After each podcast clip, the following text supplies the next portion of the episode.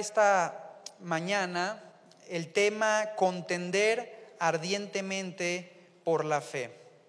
Y antes de pasar de lleno al estudio de la palabra de Dios, vamos a hacer una oración. Si me acompañan, hermanos, orando al Señor, pidiendo que Él dirija este tiempo y hable a nuestras vidas a través de su palabra. Dios, te damos gracias, Padre, por permitirnos un domingo más estar reunidos como iglesia. Reconocemos, Dios, que todo es gracias a la obra que Cristo llevó a cabo en la cruz a favor nuestro, dando su vida por nuestros pecados. Queremos pedirte, Dios, que hables a nuestras vidas a través de tu palabra, que seamos sensibles a tu voz y podamos esta mañana juntos como hermanos, como iglesia, seguir conociendo a nuestro Señor Jesucristo a través de este libro. Gracias, Padre, por darnos tan grande bendición de estar congregados con un mismo sentir y glorificar a tu Hijo Jesucristo y conocerlo más a través de tu palabra. Ponemos este tiempo en tus manos, en Cristo Jesús. Amén. Dice la escritura en el versículo 1, Judas es un capítulo, no tiene más de un capítulo. En el versículo 1 nos dice lo siguiente la palabra de Dios. Judas, siervo de Jesucristo y hermano de Jacobo, a los llamados santificados en Dios Padre y guardados en Jesucristo, misericordia y paz y amor os sean multiplicados. Bueno, es importante que nosotros podamos eh, primeramente conocer quién fue el escritor de esta epístola porque en el Nuevo Testamento hay más de seis personas que son llamadas, nombradas como Judas. Ahora, podríamos descartar desde el inicio de nuestro estudio que obviamente no se está refiriendo a Judas Iscariote, ¿verdad? Aquel que traicionó a Jesucristo y lo entregó por algunas monedas de plata. ¿A quién se refiere la palabra de Dios cuando dice Judas, siervo de Jesucristo? Lo más probable, y lo vamos a ver ahora en la palabra de Dios, es que se esté refiriendo al hermano o medio hermano que tuvo Jesucristo. Nosotros sabemos que Jesús tuvo hermanos, ¿verdad? Y es interesante que en el inicio de su ministerio, sus mismos hermanos no creían en él. Pero después sucedió algo en lo que ellos fueron confrontados y después ya creyeron en Jesucristo como el Salvador de sus vidas. Por ejemplo, en Marcos capítulo 6, versículo 3, Marcos 6, 3, si tienen sus Biblias, podemos ver que la palabra de Dios nos dice algo en relación a los hermanos de Jesús. Dice Marcos 6, 3 ¿No es este el carpintero, hijo de María, hermano de Jacobo, de José, de Judas y de Simón? ¿No están también aquí con nosotros sus hermanas? Y se escandalizaban de él. Podemos ver en Juan capítulo 7, versículo 5, que dice la palabra de Dios que ni aun sus hermanos creían en quién?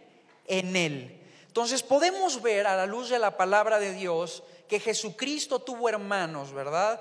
Bueno, Jesús fue concebido por el Espíritu Santo en el vientre de María.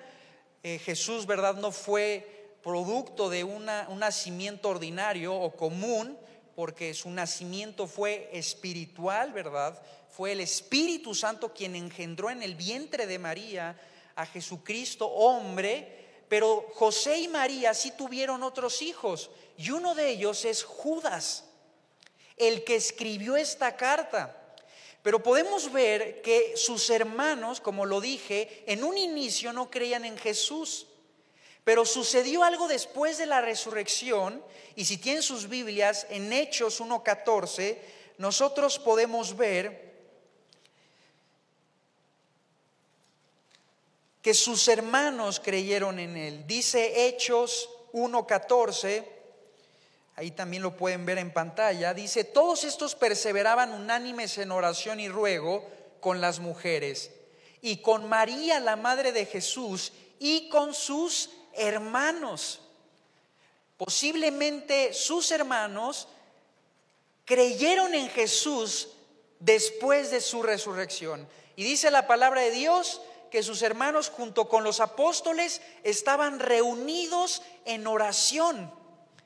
Y también nos dice Judas versículo 1, cuando se menciona él como siervo de Jesucristo y hermano de Jacobo, o también llamado, mencionado Santiago, el cual fue el apóstol que fundó la iglesia en Jerusalén. Entonces podemos concluir, hermanos, que el escritor de esta epístola es Judas, el hermano de nuestro Señor Jesucristo. Y es interesante que él se presenta como siervo de Jesucristo.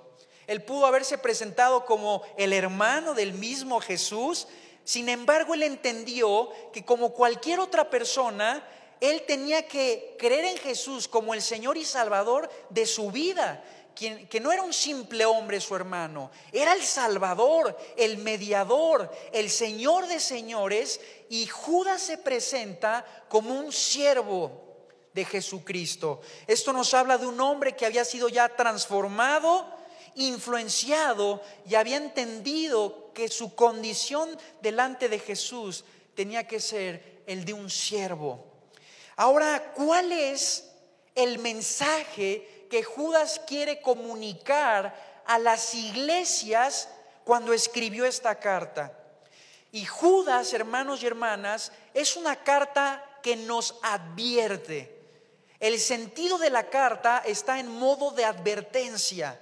Y la advertencia principalmente está relacionada a las falsas enseñanzas hacia los falsos maestros que se estaban introduciendo encubiertamente ya en el tiempo de Judas y de la iglesia primitiva dentro de las iglesias. Y por eso es que esta mañana, a través de la palabra de Dios, todos nosotros vamos a ser exhortados, advertidos a que seamos conscientes de que hay falsos maestros, falsas enseñanzas y herejías que se introducen dentro del pueblo de Dios, las cuales pueden confundir y dividir a muchos cristianos. Y para los apóstoles este era un tema muy serio y que continuamente enseñaron, exhortaron en las diferentes epístolas que se escribieron. Entonces también para nosotros debe ser de nuestro interés estudiar estas advertencias y vaya que estamos en tiempos donde más que nunca debemos abrir la palabra de Dios y poder ver qué es lo que Dios quiere que nosotros tengamos en nuestro corazón para que no seamos arrastrados, confundidos por evangelios los cuales no se centran en Cristo Jesús ni en su palabra. Y por eso nos dice en el versículo 3 Judas lo siguiente, amados, por la gran solicitud que tenía de escribiros acerca de nuestra común salvación, me ha sido necesario escribiros exhortándoos que contendáis, que dice, ardientemente por la fe que ha sido una vez dada a los santos. El versículo 3 podríamos decir, hermanos, que es el pasaje principal de esta carta. Aquí podemos ver cómo Judas en un inicio tenía la intención de escribir acerca de la común salvación que tenían la iglesia del Señor. Esa era la idea inicial o el deseo inicial que tenía Judas al escribir alguna carta a las iglesias. Pero podemos ver que él cambió su mensaje a causa lo dice en el versículo 4. A causa, dice, porque algunos hombres han entrado encubiertamente, los que desde antes habían sido destinados para esta condenación. Hombres impíos que convierten en libertinaje la gracia de nuestro Dios y niegan a Dios el único soberano y a nuestro Señor Jesucristo. Entonces, Judas nos está exhortando a la iglesia a que contengamos verdad ardientemente por nuestra fe. Y la idea de contender ardientemente es la idea, hermanos, de el suspiro o, eh, o la actitud que tenían los competidores en el atletismo, ya que se practicaba incluso desde el tiempo en el que se escribió esta carta. Contender significa continuar, perseverar, persistir, mantenernos firmes hasta el último suspiro que tengamos en esta vida, la idea de la palabra de Dios es que nos mantengamos firmes en la fe que se nos fue dada. Y esa es la exhortación y el ánimo que nosotros podemos ver en esta mañana, que la palabra de Dios nos quiere hablar a todos nosotros. Porque sabemos bien que el cristiano vive por fe. Y Romanos 10, 17 dice, la fe es por el oír y el oír es por la palabra de Dios. Nosotros fuimos salvos, ¿verdad? Por haber creído, por haber puesto nuestra fe en lo que Jesús hizo en la cruz por nosotros. Él pagó el precio por nuestros pecados. Creemos por esa fe que se nos fue dada en Cristo Jesús. Y Judas nos está diciendo, debemos perseverar en esa fe debemos persistir en esa fe porque hay algo que está sucediendo, lo cual puede hacer que peligre la fe de muchos cristianos.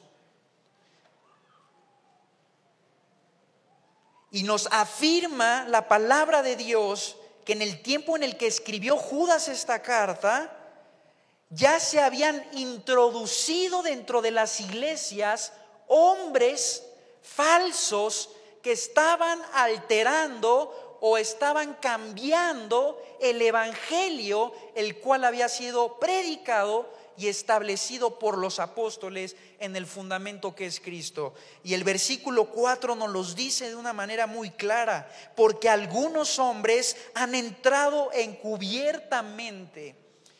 Y esto debe llamar nuestra atención esta mañana. La palabra de Dios nos dice, porque algunos hombres han entrado encubiertamente.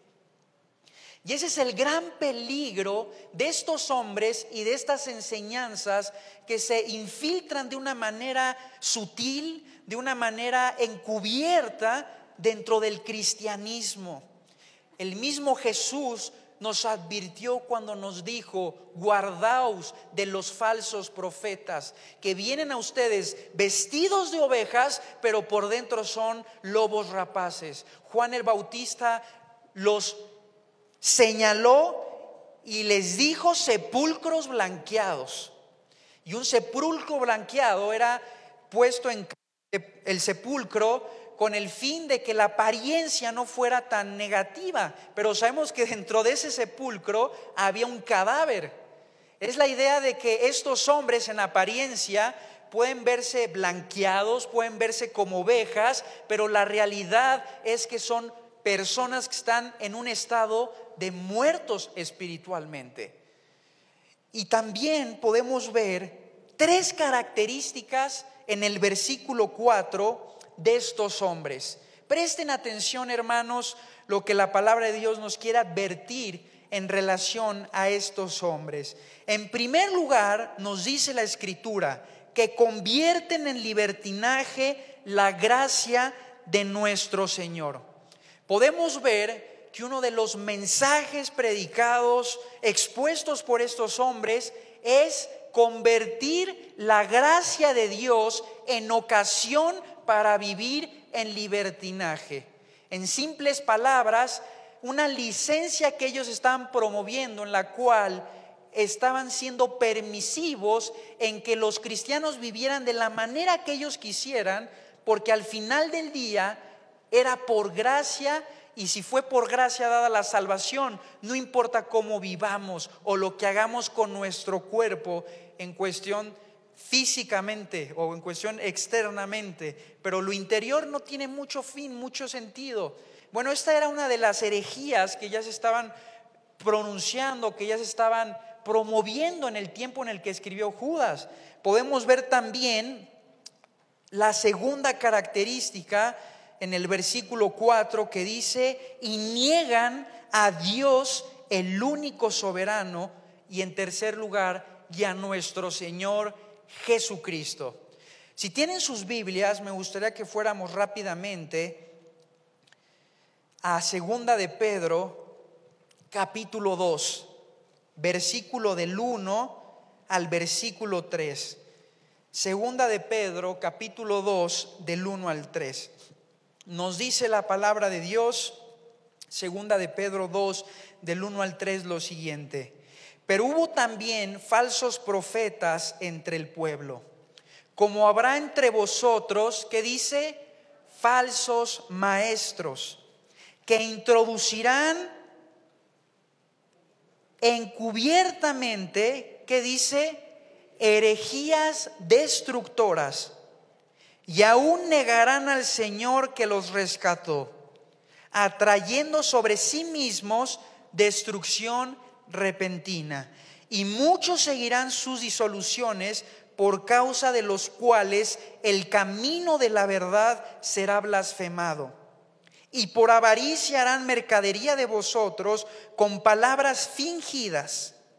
Sobre los tales ya de largo tiempo la condenación no tarda y su perdición no se duerme. Podemos ver cómo Pedro en estos versículos estaba previniendo a la iglesia que pronto estaba por suceder que estos falsos maestros se introducirían dentro de las iglesias. Pero Judas ya escribe afirmando que ya estaban introducidos dentro de las iglesias. Entonces, tal vez Judas fue inspirado cuando leyó la carta de Pedro para escribir la epístola de Judas. Ahora, Pedro nos dice que así como en el Antiguo Testamento hubieron falsos profetas, por ejemplo, Coré, Balaam, eh, Caín, diferentes hombres, ¿verdad?, que alteraron o promovieron su voz antes que la de Dios y fueron falsos, dice Pedro, así también habrá en la iglesia hombres que se van a introducir encubiertamente. Y él menciona que serán herejías destructoras, herejías destructoras, y aún negarán al Señor que los rescató. Y aún negarán al Señor que los rescató, nos dice la palabra de Dios. Ahora, es muy interesante, hermanos, porque creo que nosotros como iglesia hemos presenciado y hemos sido testigos en lo que va del siglo XXI o el siglo XX, cómo han surgido nuevos evangelios o nuevos movimientos, los cuales son muy ajenos al evangelio cristocéntrico que nosotros vemos en la palabra de Dios. Todo evangelio que no se centre en las escrituras y en la obra que Jesús llevó a cabo en la cruz por nuestros pecados es un falso evangelio.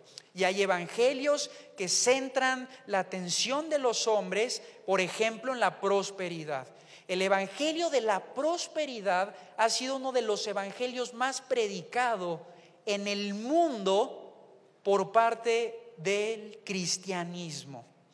Y en simples palabras, el Evangelio de la prosperidad centra el Evangelio en que todo aquel que llega a Cristo debe ser prosperado, ¿verdad? Debe ser bendecido, debe ser sanado y esto de alguna u otra manera, hermanos y hermanas, quita la atención de las personas de Cristo y centra la atención en qué? En la prosperidad, en la sanidad, en los milagros, los cuales sí Dios los puede hacer y los sigue haciendo.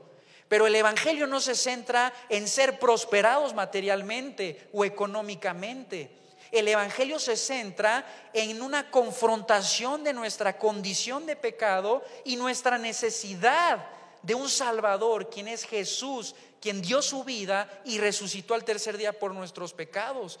Y es tan triste ver cómo este Evangelio tiene a tantas personas cegadas con su atención en la prosperidad, en la sanidad y no en Cristo Jesús, quien dio su vida en la cruz por sus pecados. Y obviamente hay mucha ausencia de confrontación hacia el pecado, de arrepentimiento, porque al ser mercaderes del Evangelio, sus principales intereses es enriquecerse. Sus principales intenciones es hacer mercadería del Evangelio, beneficiarse a través de la manipulación o de las emociones para poder hallar un beneficio, un interés propio. Hermanos y hermanas, todos nosotros, por eso siempre debemos pasar toda enseñanza, toda predicación en el filtro de la palabra de Dios. Es nuestra responsabilidad saber distinguir y saber discernir cuando algo no proviene de Dios, cuando un mensaje no proviene de la palabra de nuestro Señor Jesucristo. Y el problema es que como se introducen encubiertamente, en apariencia pueden sonar cosas muy verdaderas o muy ciertas, pero algo que no tiene toda la verdad o tiene parte de verdad, viene siendo al final del día una mentira. Y por eso los apóstoles tenían una preocupación muy grande porque ellos sabían que estos hombres podían engañar a muchos discípulos o muchos hermanos que habían sido ya salvados y discipulados por ellos. Y por eso la preocupación hoy en día también debe ser nuestra en nuestras vidas. Debemos estar alertas a estas advertencias que una y otra vez se nos hicieron. Miren, yo viví una experiencia la cual me hizo ver la realidad en la que se encuentran muchas personas y Dios permitió, yo lo creo firmemente, que viviera esa experiencia para que fuera sensible a esa gente y fuera amorosa para instruirlos hacia el Evangelio. En una ocasión estaba en una estética en Argentina, cuando estaba en el Instituto Bíblico, y un hermano me había llevado a cortarme el pelo. No sé si yo creo que me vio que ya lo tenía muy feo, muy largo, que me dijo, hermano, lo voy a llevar a que se corte el pelo.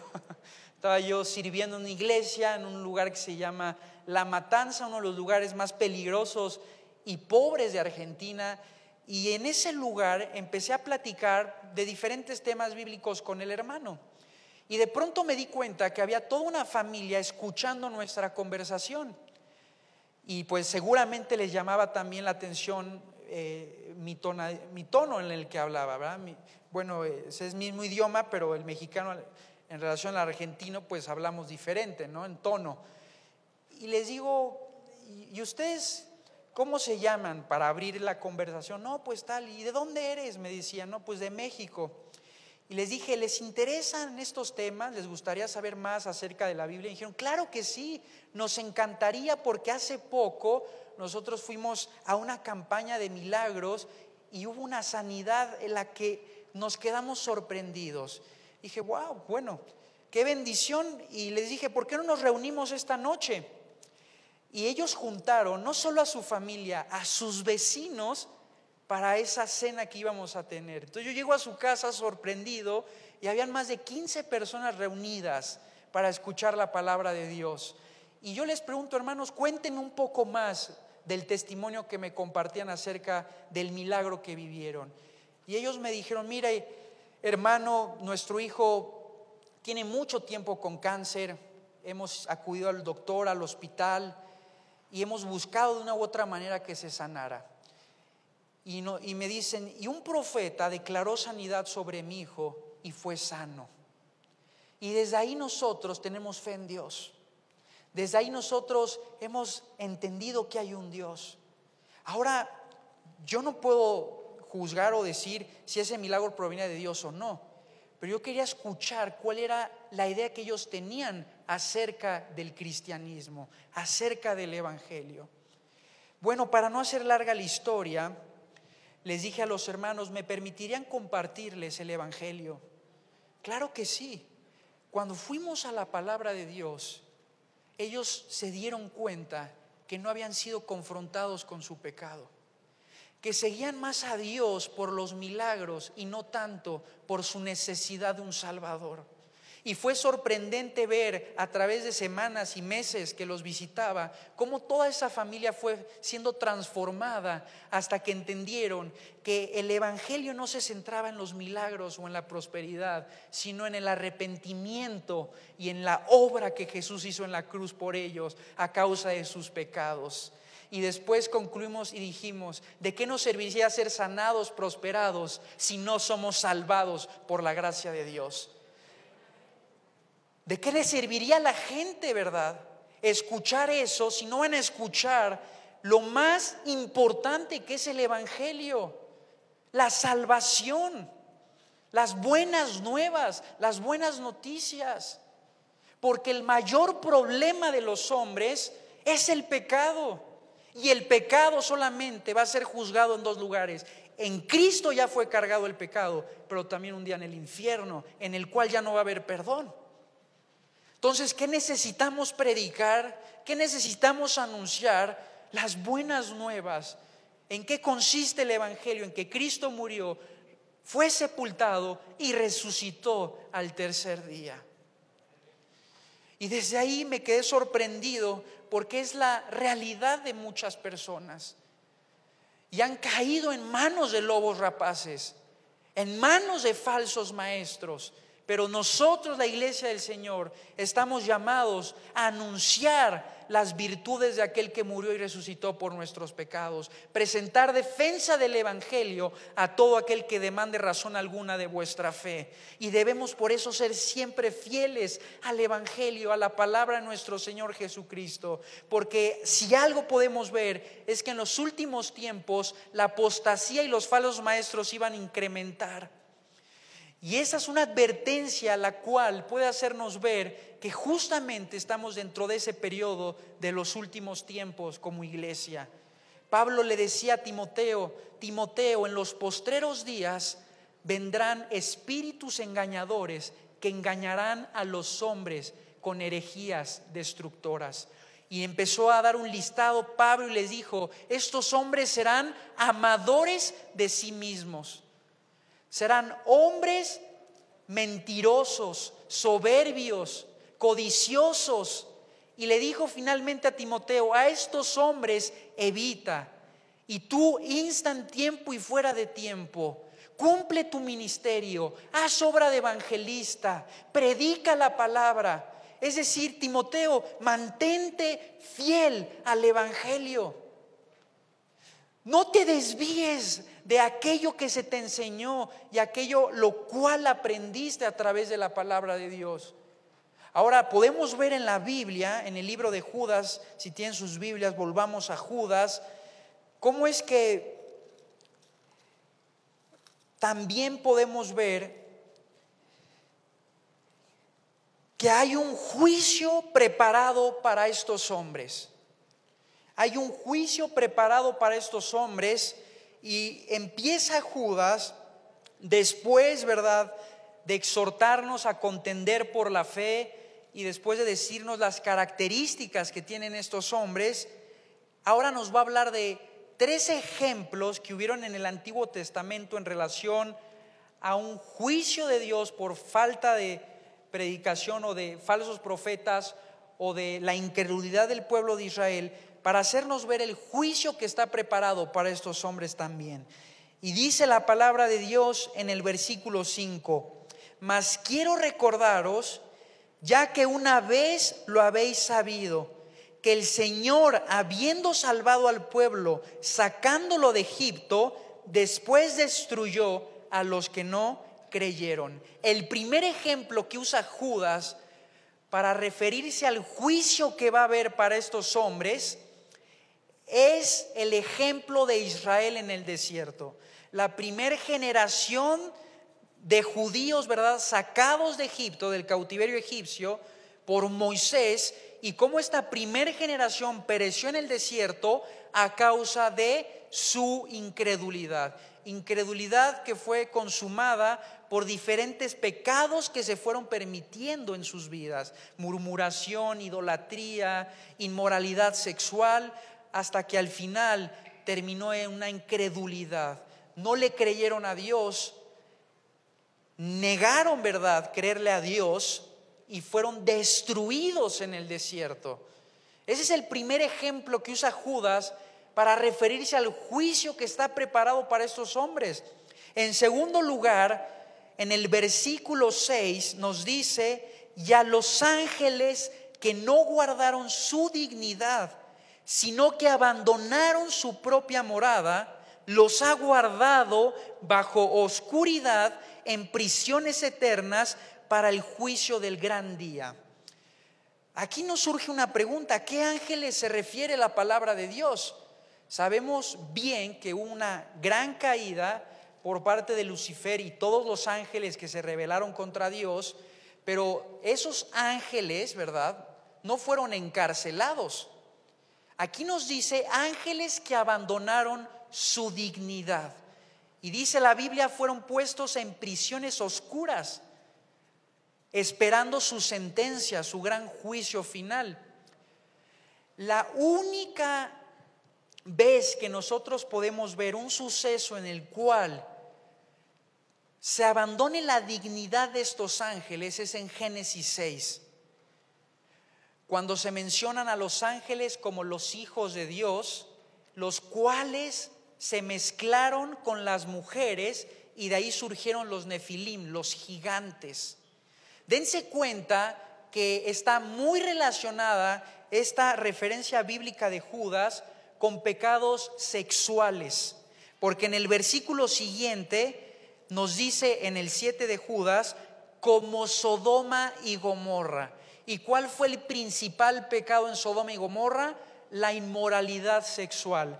Por lo tanto, podemos concluir, hermanos, que la palabra de Dios está refiriendo a esos ángeles que abandonaron su dignidad, tomaron a las mujeres para mezclarse y de ahí surgieron los nefilim, los gigantes. Y esos ángeles caídos que cometieron ese acto, dice la palabra de Dios, que han sido puestos en cárceles, han sido encarcelados en prisiones oscuras. Pedro habla mucho más de este tema eh, en segunda de Pedro, pero también nosotros podemos entender a la luz de la palabra de Dios que seguramente fueron estos ángeles los cuales Cristo fue a predicarles en el tiempo en el que estaba en el sepulcro, en esos tres días, esas tres noches en donde Cristo estuvo, ¿verdad? Y dice que bajó a lo más bajo de la tierra y predicó y condenó, ¿verdad? Y expresó su victoria sobre la muerte y sobre el pecado. Sentenció de una vez por todas a estos ángeles encarcelados. Y en tercer lugar, podemos ver en el versículo 7 el tercer ejemplo, como Sodoma y Gomorra y las ciudades vecinas, las cuales de la misma manera que aquellos, refiriéndose a los ángeles caídos, habiendo fornicado, e ido en pos de vicios contra naturaleza, fueron puestas, por ejemplo, sufriendo el castigo eterno. Y conocemos la historia de Sodoma y Gomorra, como esa ciudad, a causa de su lascivia, a causa de su inmoralidad sexual, a causa de su fornicación, fue destruida por Dios. Entonces, aquí estamos viendo de una manera tan clara el juicio que está preparado para aquellos que pronuncian o se infiltran con herejías destructoras en la iglesia del Señor. Israel pereciendo en el desierto, los ángeles que abandonaron su dignidad mezclándose con las mujeres en Génesis 6 y también la ciudad de Sodoma y Gomorra que se entregó a fornicación. Y así como fueron juzgadas, ¿verdad? Estas tres estos tres personajes, los ángeles, las personas de Sodoma y Gomorra y la primera generación en el desierto, así también dicen Pedro y en Judas, serán juzgados estos hombres. Porque Dios tiene un celo por su iglesia, por su grey. Cristo ama a su iglesia y no escaparán, no escaparán ante el juicio de Dios. A mí esto me infunde una paz me infunde también una esperanza y también me hace vivir con un corazón en el que desee de una manera más profunda mantenerme fiel siempre a la palabra de Dios. Fiel al Evangelio. Uno a veces es muy tentado a escuchar muchas cosas y como jóvenes, más que nada, los jóvenes muchas veces son atraídos y seducidos fácilmente. Y lo que llevo en el tiempo sirviendo en el Ministerio de Jóvenes, nosotros siempre nos hemos tenido que replantear cuál es nuestra visión. Y nuestra visión siempre debe ser cristocéntrica y bíblica. Por más que surjan nuevos movimientos, por más que surjan nuevas ideas, nosotros, al igual que toda la iglesia, se debe mantener siempre en su esencia fieles a las escrituras, fieles a la palabra de Dios. Sí, muchas veces nos gustaría dar mensajes eh, motivacionales o mensajes de ánimo a los jóvenes. Sí, pero ¿qué me llama el Señor a predicar? La palabra de Dios. Y los jóvenes y todos nosotros debemos por eso ser siempre fieles a las escrituras, fieles a la palabra de nuestro Señor Jesucristo. Pablo decía a Timoteo, persiste en lo que has aprendido Persiste en lo que has aprendido. Insta en tiempo y fuera de tiempo. Cumple tu ministerio. Cuando nosotros le hemos pedido un consejo a Armando y le hemos preguntado Armando, ¿qué consejo nos darías para mantenernos fieles como te has mantenido? Y muchos hombres se han mantenido a lo largo de su vida cristiana. ¿Y saben qué nos dice? manténgase siempre fieles a la palabra de Dios. No dejes, Estéfano, de memorizar. No dejes de memorizar. No pierdas tu temor a Dios y no, no vivas alejado de la palabra de Dios. La palabra de Dios te va a guardar, te va a proteger y te va a mantener en el camino de la verdad. Vivimos en un mundo de mentiras de nuevas ideologías. Vivimos en un mundo revolucionado.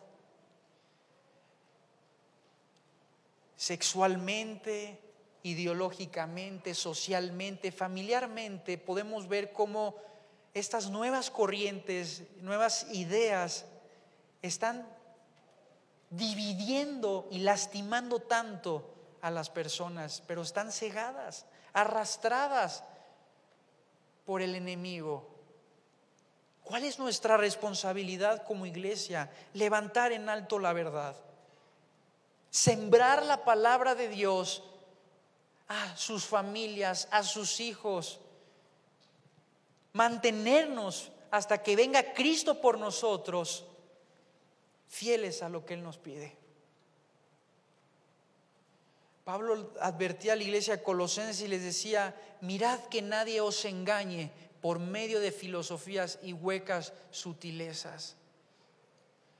Porque tengo celo de Dios, decía Pablo, de que vuestros sentidos sean extraviados del conocimiento de Cristo Jesús.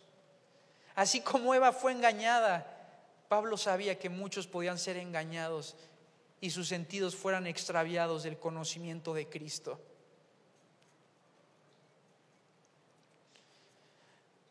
Hay una estadística que estaba leyendo en un libro y decía esta estadística que normalmente un joven o un niño pasa más de 56 horas semanales en sus escuelas. Y dice, y añádele a eso cuánto tiempo pasan en los celulares o en los videojuegos o en las redes sociales o en la televisión. Y si empezamos a ver las horas en las que están expuestos nuestros jóvenes, los niños, en la escuela, en los televisores, en las películas y celulares, y pensamos que con una simple hora los domingos en la escuela dominical los vamos a proteger de las mentiras de este mundo, estamos muy equivocados, iglesia.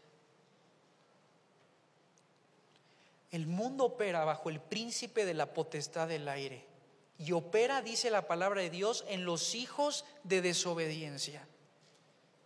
Y este mundo, mundo corre en un desenfreno, como dice Pedro, primera de Pedro capítulo 4, en el cual es motivado por el materialismo, la sexualidad, la seducción, la popularidad, la moda. ¿Y qué estamos haciendo nosotros para proteger? Debemos ser atalayas en nuestras vidas y ver más allá y saber que estamos, como dice Pablo, en tiempos peligrosos. Tiempos peligrosos. Y por eso debemos, sobre todas las cosas, guardar la palabra de Dios en nuestros corazones. Judas pone otros tres ejemplos de tres personajes y con esto también quiero ir casi terminando mi estudio. Dice la palabra de Dios en el versículo 11 al versículo 12. Dice el versículo 11, si tienen sus Biblias, sigue refiriéndose Judas, ¿verdad?, a estos falsos maestros, y nos dice, hay de ellos, porque han seguido el camino de quién? De Caín. Y se lanzaron por lucro en el error de quién? De Balaam. Y perecieron en la contradicción de Coré. Ahora aquí podemos ver tres personajes que usa Judas para podernos ilustrar más acerca de las características o las conductas de estos hombres. Y el primer ejemplo que pone es el de Caín, el camino de Caín. Ahora nosotros conocemos y hemos leído en Génesis, ¿verdad? Capítulo 4, cómo tanto Abel y Caín ofrecieron ofrendas a Dios. Pero Dios no se agradó de la ofrenda de Caín y sí se agradó de la ofrenda de Abel. Ahora podemos ver también cómo Caín en su corazón se endureció frente a Dios, no quiso reconocer su falta delante de Dios y terminó Caín asesinando a su propio hermano. El camino de Caín podríamos decir que es el camino de la religiosidad el camino en el cual el hombre quiere establecer las maneras de llegar a Dios sin consultar a Dios y sin buscar agradar a Dios. Estamos hablando del, del camino de el hombre que establece sus normas y no pone las normas de Dios, no pone la justicia de Dios antes que la de él, ¿verdad? Y el camino de Caín es la primera advertencia que nos pone la palabra de Dios en relación, ¿verdad?, a estos falsos maestros. Caín se acercaba al altar aparentando querer agradar a Dios. Sin embargo, sus obras, sus actitudes, su proceder después de su ofrenda no eran conforme a la voluntad de Dios. En simples palabras, el camino de Caín era un camino de apariencia, pero no de esencia. Y por eso es que la palabra de Dios nos dice que estos hombres son personas vestidas de ovejas, pero por dentro son lobos rapaces. Es pura apariencia, pero no consistencia en sus vidas. En segundo lugar, podemos ver el camino o el error de Balaam, nos dice la escritura, y se lanzaron por el lucro en el error de Balaam. El error de Balaam podemos verlo en el Antiguo Testamento, cómo buscó la honra de hombres y el amor hacia el dinero fueron los que desviaron, ¿verdad?, su corazón de Dios. En números 22, 17, al profeta Balaam le gustó mucho lo que le ofreció Balac al decirle, te honraré mucho y haré todo lo que me digas, ven pues ahora maldíceme a este pueblo. Podemos ver aquí que Balac le ofreció a Balaam muchas cosas con tal de que maldijera al pueblo de Israel.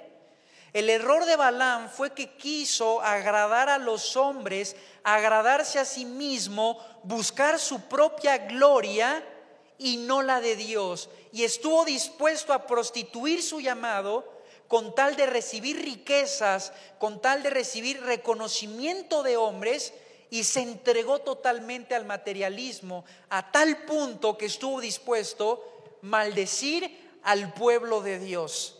Entonces podemos ver que el error de Balaam es el error de los hombres que se entregan por el dinero, que se inclinan por el materialismo, por el reconocimiento de los hombres y obviamente no tienen ningún temor de Dios y ninguna intención de agradar a Dios.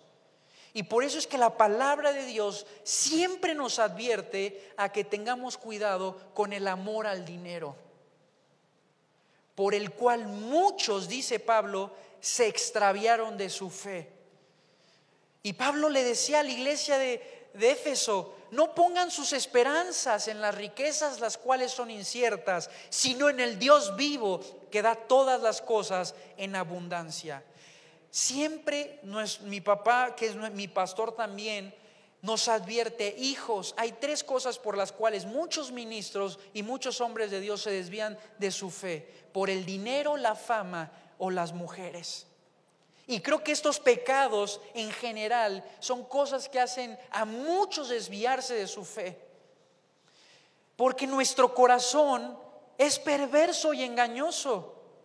Nuestro corazón, si no lo guardamos, está expuesto a un mundo en el cual vamos a buscar placeres desenfreno, los cuales, verdad, lo único que van a traer a nuestras vidas es desviarnos del llamado que Dios ha hecho en nuestras vidas. Y ese fue el error de Balaam, que se dejó vender por el dinero, prostituyó su llamado por el dinero. ¿Y qué nos advirtió Pedro? Muchos de estos hombres harán mercadería de nosotros, de vosotros, porque ellos lo ven como un negocio.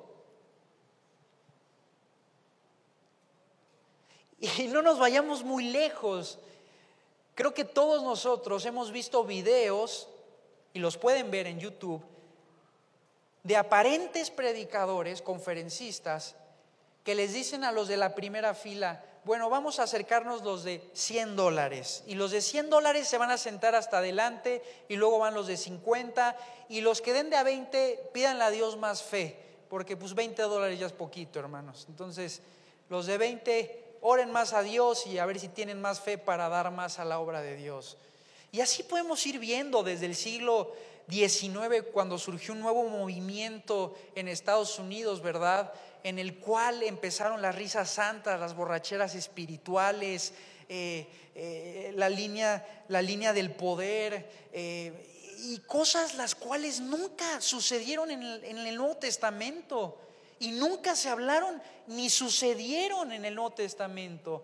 Lo más cercano fue la iglesia de Corinto y Pablo la denunció y la señaló como una iglesia inmoral, desordenada, donde no había orden.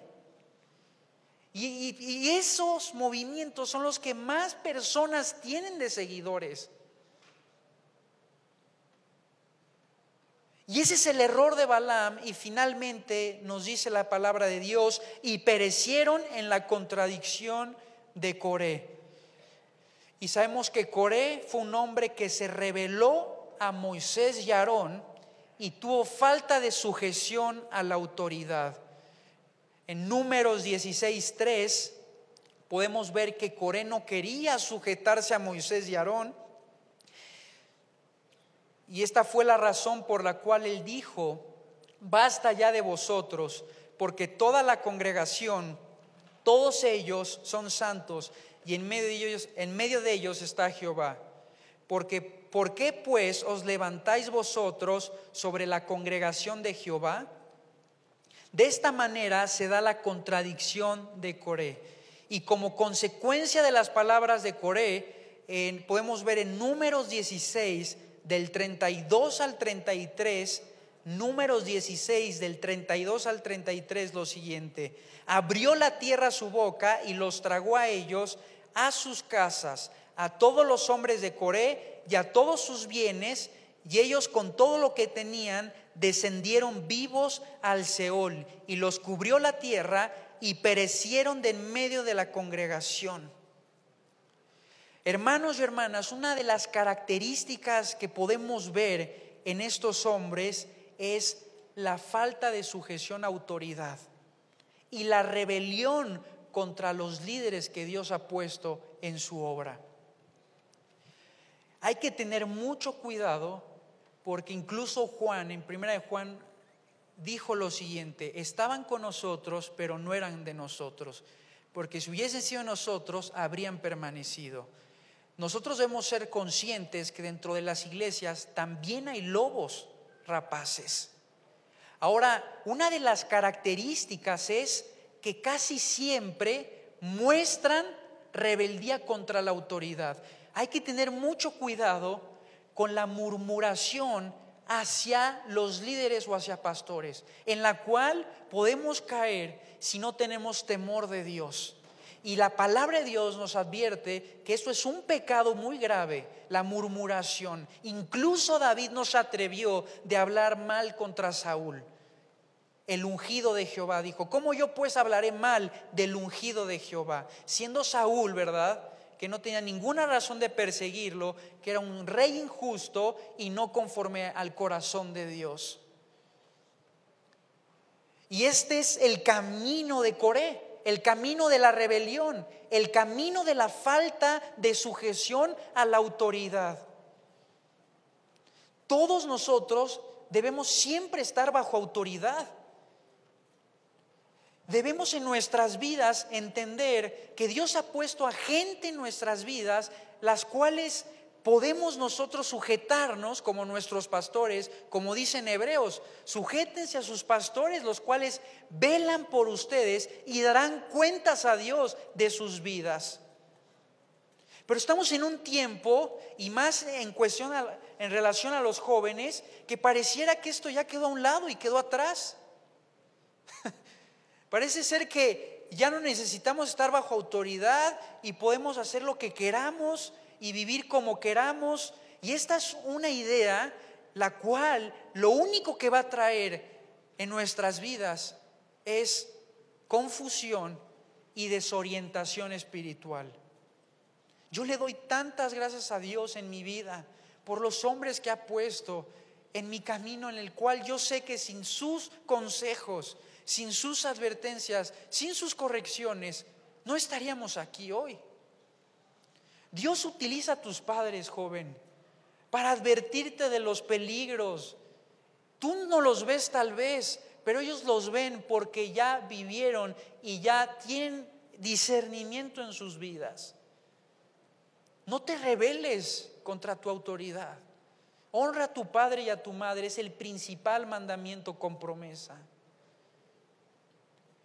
Y si tal vez no tienes un padre, una madre espiritual, tienes a Dios quien es tu máxima autoridad, a tu Padre Celestial, quien te ama sobre todas las cosas y quiere dirigir tu vida a través de su palabra.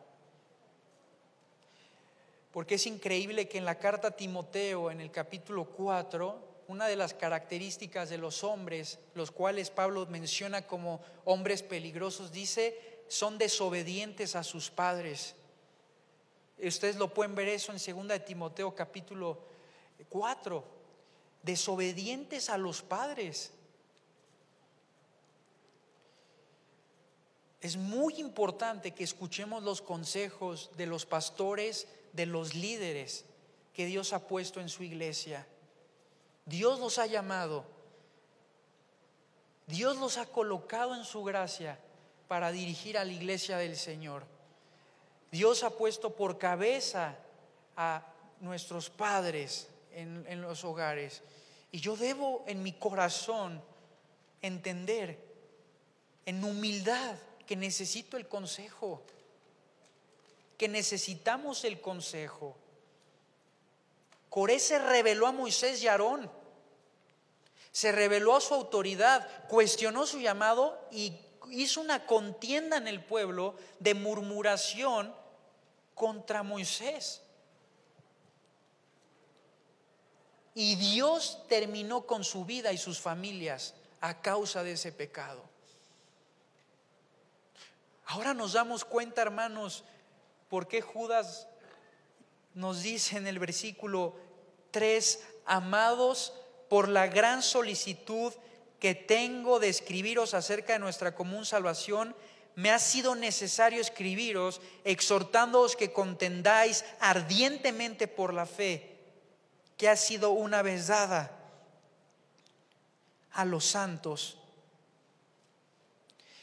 Y quiero concluir mi mensaje en el versículo 17 que dice, pero vosotros, amados, tened memoria de las palabras que antes fueron dichas por los apóstoles de nuestro Señor Jesucristo, los que os decían, en el postrer tiempo habrá burladores que andarán según sus malvados deseos.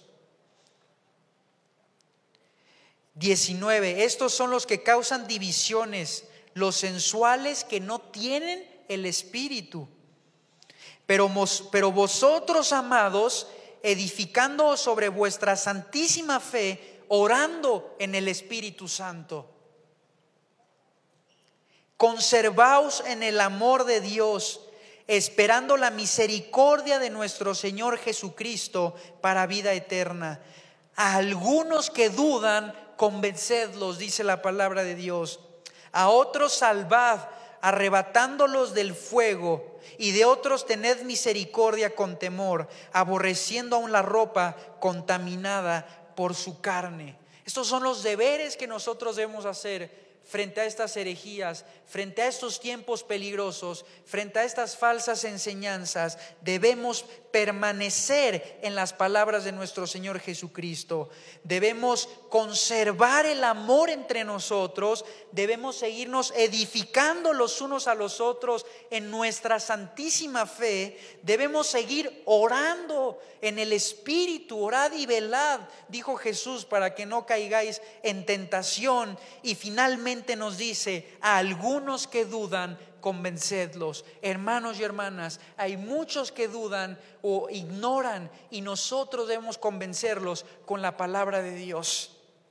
Y, y Judas incluso dice a otros salvad, arrebatándolos del fuego, porque nosotros tenemos la responsabilidad de predicar las buenas nuevas de salvación y el Evangelio es poder de Dios para salvación y tenemos en estos vasos de barro un tesoro maravilloso, el Evangelio, el cual puede sacar a una persona de su condenación a la vida eterna por la gracia de nuestro Dios y por la obra que Jesús llevó a cabo en la cruz por nuestros pecados.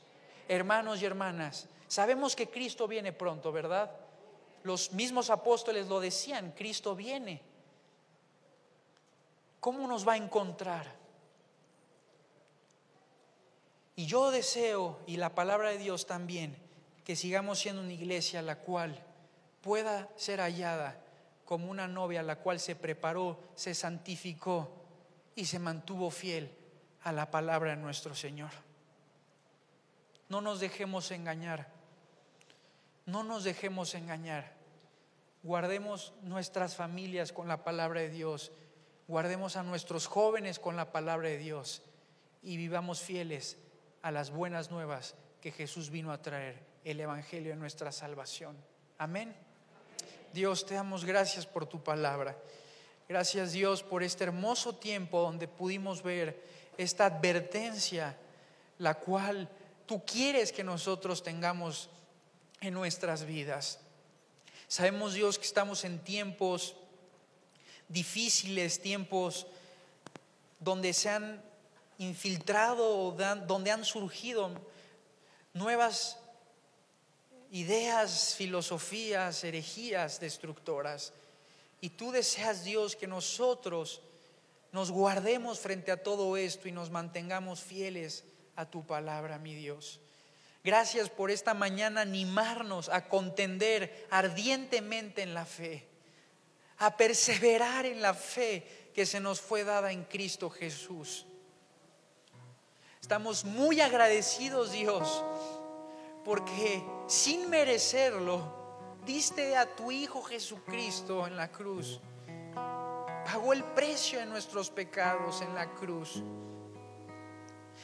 Dios, tan grande fue el costo de tu Hijo Jesucristo que Él murió a causa de nuestras transgresiones. Y por eso, Dios, anhelamos vivir para gloria y honra de su nombre. Anhelamos, Dios, en nuestras vidas mantenernos fieles a aquel que dio todo por nosotros. Guárdanos, Dios, de falsas enseñanzas, de falsas ideas, Dios, que no provienen de tu palabra. Padre, ayúdanos, Dios, a mantenernos fortalecidos en la fe que se nos ha dado, Dios. Y yo te quiero dar gracias, Padre, por cada uno de mis hermanos que hoy está aquí. Oro, Dios, para que todos sigamos creciendo en la gracia y el conocimiento de nuestro Señor Jesucristo. Que sigamos firmes y constantes creciendo en la obra del Señor, sabiendo que vuestro trabajo no es en vano. Alabado sea tu precioso Hijo, Cristo Jesús. Alabado sea su nombre, porque es sobre todo nombre. Gracias Dios. Gracias Padre Celestial. Gracias por esta mañana tan hermosa que nos diste en tu iglesia. Oramos en el nombre de Jesús. Amén. Dios les bendiga, hermanos.